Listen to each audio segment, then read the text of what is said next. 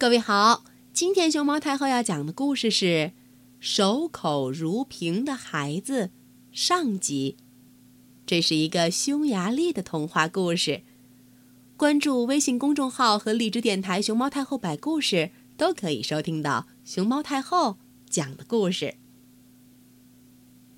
从前有一个寡妇，她有一个儿子。初看起来，他和其他小孩没什么两样。过后你会发现他的腰里长着一把剑鞘。孩子越长越高，剑鞘也越来越大。孩子在花园里看到了一把插在地上的剑，每天他都要把它拔出来，试着往鞘里插。可是尽管剑鞘明显在变大，看来还得过一段时间，刀和鞘才能配得上。终于到了那一天，剑很顺利的就装进了鞘，孩子高兴极了，他简直不能相信自己的眼睛。但是，尽管很兴奋，他还是打定主意对谁也不说，特别是不告诉他妈妈，因为他什么事儿都要对邻居说。然而，他虽然下了决心，还是让人看出了异样的神态。过了一会儿。当他进屋吃早饭的时候，他妈妈问他：“怎么回事儿？”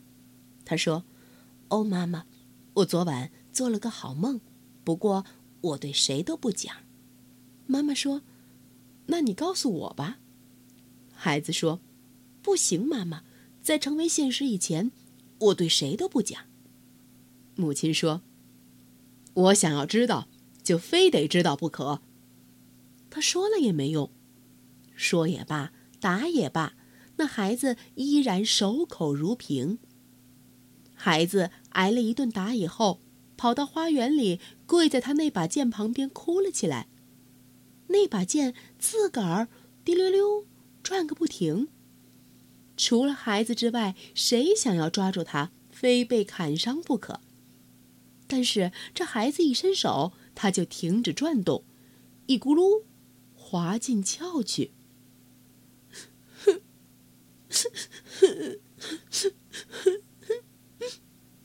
孩子坐着啜泣着，一个国王刚好坐车从那里经过，听见了哭声。他对侍从说：“去看看是谁哭的那样伤心。”侍从回来报告：“陛下，有个小孩挨了母亲一顿打，在哭呢。”君王命令说：“立刻把他带来，告诉他。”国王叫他来，告诉他，国王一辈子没哭过，也不许别人哭。听到国王的命令后，孩子擦干了眼泪，跟着侍从到了国王的车前。国王问他：“你愿意当我的儿子吗？”孩子回答说：“要是母亲同意，我愿意。”国王派侍从喊来了孩子的母亲，并且对他说：“要是把孩子给了他，他就可以住在宫殿里，而且一旦他成年，就可以跟国王最漂亮的女儿结婚。”寡妇转怒为喜，吻了一下国王的手。他对儿子说：“我希望你对陛下会比对我要听话些。”孩子有几分害怕的躲开了他。一等他回到了茅屋，他就问国王是否可以让他到院子里去拿一样他忘了带的东西。国王准许了，他把剑咻拔起来，套进了鞘，然后他爬上马车，跟着走了。走了一程，国王说：“刚才你为什么在院子里哭得那么伤心？”孩子回答说：“我妈妈打我。”国王问：“为什么呢？”“因为我不告诉他我做的梦。”“那你为什么不告诉他？”“在他成为现实以前，我对谁也不说。”孩子回答。国王惊奇地说：“难道你对我也不说吗？”“是的，连你也不告诉陛下。”“哦，我想等我们回到家里，你会对我说的。”国王笑着说。于是他和孩子说起了别的事情，回到了宫殿，他对女儿们说：“我给你们带来了一件很好的礼物。”因为这孩子长得很迷人，公主们见了他都很喜欢，把他们最好的玩具全都给了他。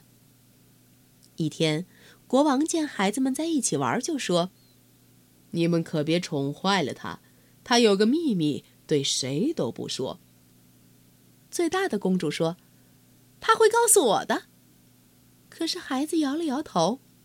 二公主说：“他会告诉我。”我不，孩子说。他会告诉我，最小的公主喊着：“她长得最漂亮。”孩子还是说：“我对谁也不说，除非等到它成为现实。不论谁要是打听，我就揍他。”听到这话，国王感到很遗憾。他很爱这孩子，可是不能把一个不听他的话的人留在身旁，因此他命令他的侍从把这孩子带走，并且不允许他进宫。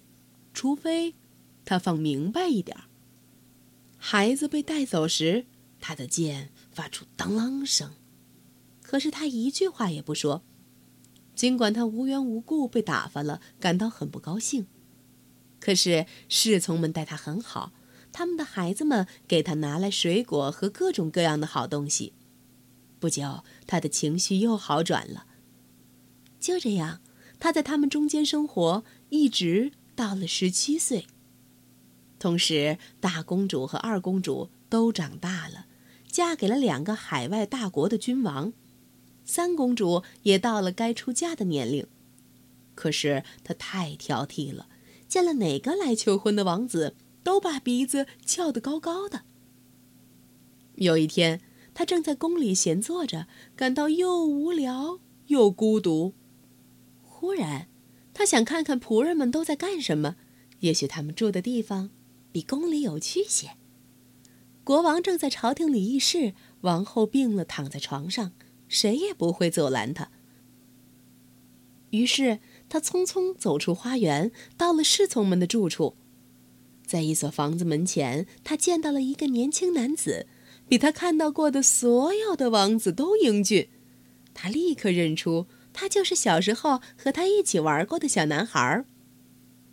公主对他说：“把你的秘密告诉我，我就和你结婚。”可是年轻人把他打了一顿，就像很久以前，当他问他同样的问题的时候，他说过的那样。公主被打伤了，气得要命，跑回宫里向国王哭诉了一番。他就是有一千条命，我也要结果他。国王发誓说：“当天城外就造起了一架绞刑架，人们围拢来，想看看那个敢于打国王女儿的年轻人如何被绞死。”刽子手把双手反绑的囚犯带上了绞刑架，法官宣读了判决书，全场鸦雀无声。这时，年轻人腰间的剑咔嚓咔嚓的响了起来。突然间，响起了一阵喧闹声，一辆窗口飘着白旗的金色的马车，隆隆隆，驶过石板路面，在绞刑架下停了下来。从车上走下马扎尔人的国王，匈牙利的君主，他请求赦免年轻人。公主的父亲说：“陛下，我女儿不过要他告诉他他的秘密。”他就把我女儿打了一顿，我不能原谅他。把他交给我，我想他一定会把秘密告诉我。再不然，他会告诉我的女儿，她就像启明星那样美丽。剑又咔嚓咔嚓的响了。国王恼怒地说：“好吧，既然你那么想要他，就把他带走好了。”只是从此以后，别让他在我眼前露面。说完，他向刽子手挥手示意，放了他。年轻人手腕上的绳子被解开了，他登上金色马车，在匈牙利国王的身旁坐了下来。车夫扬起马鞭，驱车朝布达佩斯驶去。国王和年轻人愉快地谈着，走了几里路。当国王觉得年轻人不再感到拘束时，就问他究竟有什么秘密，给他造成这么大的乱子。年轻人说：“在他成为现实以前，我不能告诉你。”国王笑了说：“哦，我敢说，你准会告诉我女儿。我不会告诉任何人。”年轻人说：“砰啷！”他的剑又大声的响了一下。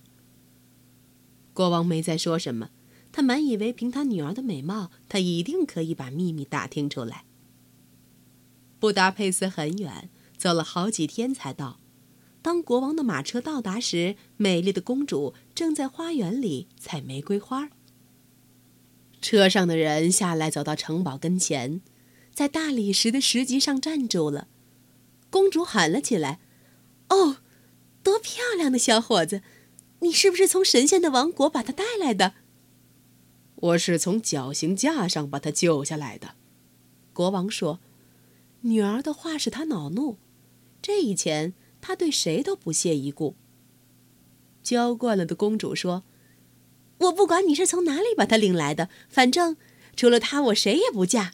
我要和他白头到老。”国王说：“要是你问问他的秘密。”你就会改变主意的，而且，他不过是个奴仆。